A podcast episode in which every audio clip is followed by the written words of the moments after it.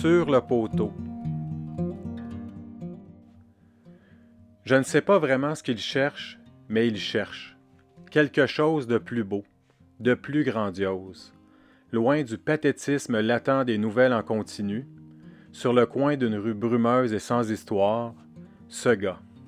À côté sur le poteau de l'hydro, en silence, il repense à l'absence.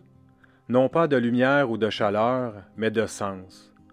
Chaque fois que le tapis lui glisse sous les pieds, qu'il revit sa divagation. Il revient près de ce lieu rassurant. La société moderne l'emmerde profondément. Elle lui pose même un problème. La bagnole dans l'entrée, le succès sur le pavé et la petite maison dans la vallée. C'est la beauté de la vie, se dit-il. Chercher et rechercher pour se retrouver au même endroit, encore. Tout comme le coucher ou le lever du soleil, il revient. Peu importe l'amertume, le ressentiment, la joie ou l'oubli, l'astre est toujours debout ou allongé. La fatalité. Que rien de tout ça n'existe vraiment, cette maison, cette bagnole ou ce succès. Seulement le souffle de sa femme, des enfants et de l'instant, fixe, dans le temps.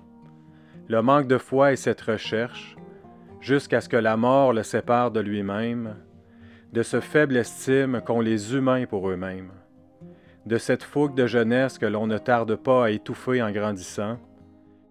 Que c'est triste Venise, dit la chanson, comme si le reste du monde ne l'était pas. Combien comme lui sont côté sur un poteau pour admirer l'impuissance et la mélancolie. Si ce n'est pas un poteau d'hydro, ce sera un palmier de Floride ou un bananier. Peu importe. On traîne tous un poteau, murmure-t-il pour s'encourager. Encourager sa tristesse de partir ailleurs, encourager les souvenirs à traverser son cœur, partir un peu plus loin quelques jours, le laisser en solitaire, sourire aux lèvres. Personne ne semble vouloir comprendre son poème. Normal. Pas de temps à perdre avec le son des mots dans notre tête, trop compliqué à comprendre. La fortune vient à qui ne sait pas entendre. Un chat traverse la rue devant lui. Enfin. Il a une étrange impression de déjà-vu. Combien de chats se sont aventurés dans cette rue? Certains sont passés vers l'autre côté, d'autres ont crevé. Sans maître ni maîtresse, ce n'est pas son cas. C'est un matou amadoué. Ce n'est pas un bâtard. Il vit la même solitude, mais sans le rejet. Il y aura des gens pour pleurer lorsqu'une voiture le fauchera pour de bon. En attendant, toujours à côté sur le poteau de l'hydro, il se retourne pour quelques pas, se posant toujours la même question. Où est parti ce chat?